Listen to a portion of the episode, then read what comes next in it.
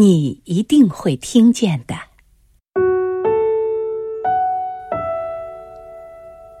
你听过蒲公英梳头的声音吗？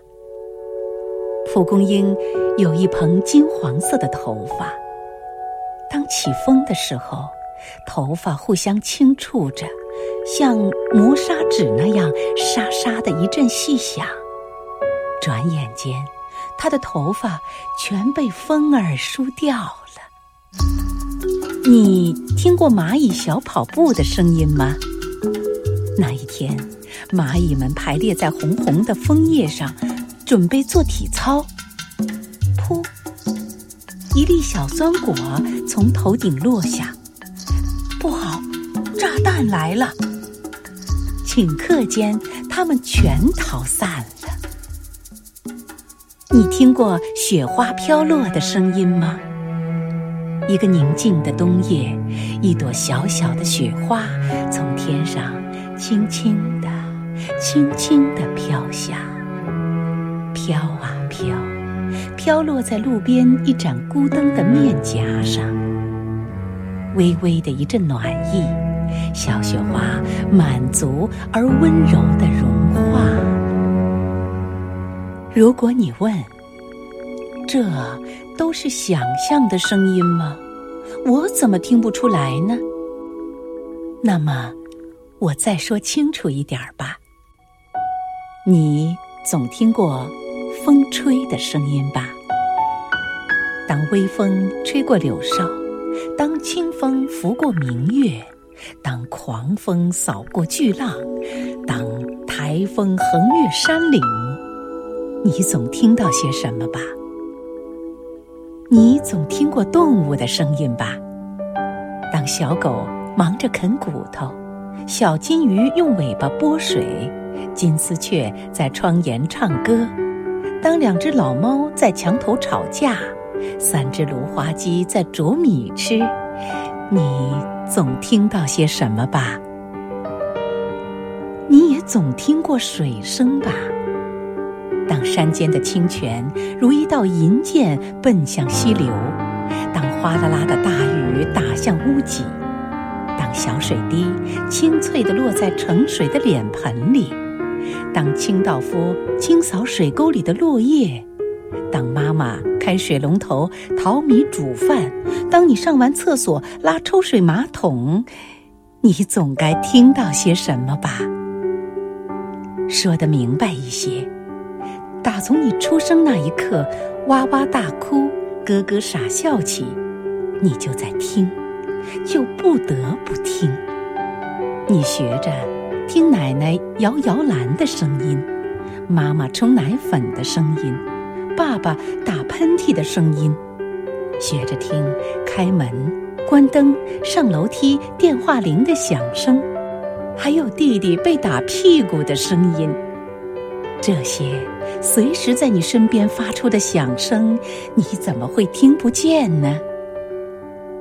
你当然知道，声音就是物体振动时与空气相激荡所发出的声响，而每一种声响、每一种声音都代表了不同的意思。从声音里，人学会了分辨、感受各种喜怒哀乐。也吸收了知识，愉快动听的声音固然带给我们快乐，嘈杂无聊的声音也同样使人痛苦。从声音里，我们逐渐成长。人有耳朵听八方，加上眼睛观四方，用心听。用心看，也用心想，构成了一个丰富奇妙的世界。可是说也奇怪，当一个人长期习惯了一种声音，或者潜意识里抗拒某种声音的时候，这些竟然也会不知不觉地消失。例如，马路上疾驰而过的汽车声。隔壁工厂轰隆隆的马达声，老奶奶唠唠叨叨的抱怨声，久而久之，左耳进右耳出，人开始了声音的过滤。聪明的人知道什么时候该听，什么时候不该听。这是因为他在听的成长过程里学会了选择和思考。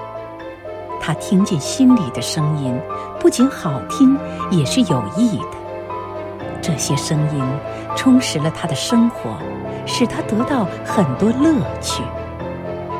可是，对一个不用心听又没有兴趣听的人来说呢？久而久之，就成了没有感觉的人。当大家说好的时候，他盲目的跟着鼓掌；大家批评的时候，他也跟着摇头。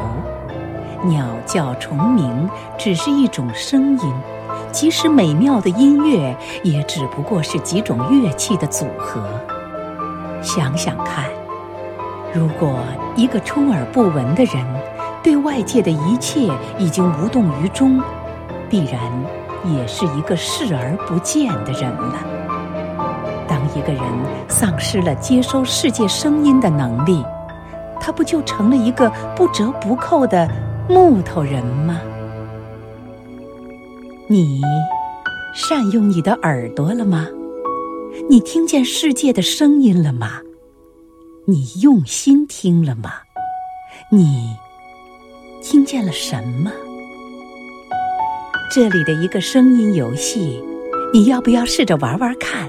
也试着把感觉记录下来。轻轻松松嚼几片脆脆的饼干，几颗硬硬的糖果，感觉一下是什么声音？把玻璃纸揉成一团，然后聆听它缓缓舒展的声音。用两根筷子敲一敲家里的各种器皿，比较它们的声音，听一听落到玻璃上雨滴的声音，听一首喜爱的音乐，把它编成一个故事，录下自己。或亲人朋友的一首歌，仔细听一听。你开始微笑，轻轻的笑，大声的笑。这时候，你一定会听见，这个世界也跟着你欢笑。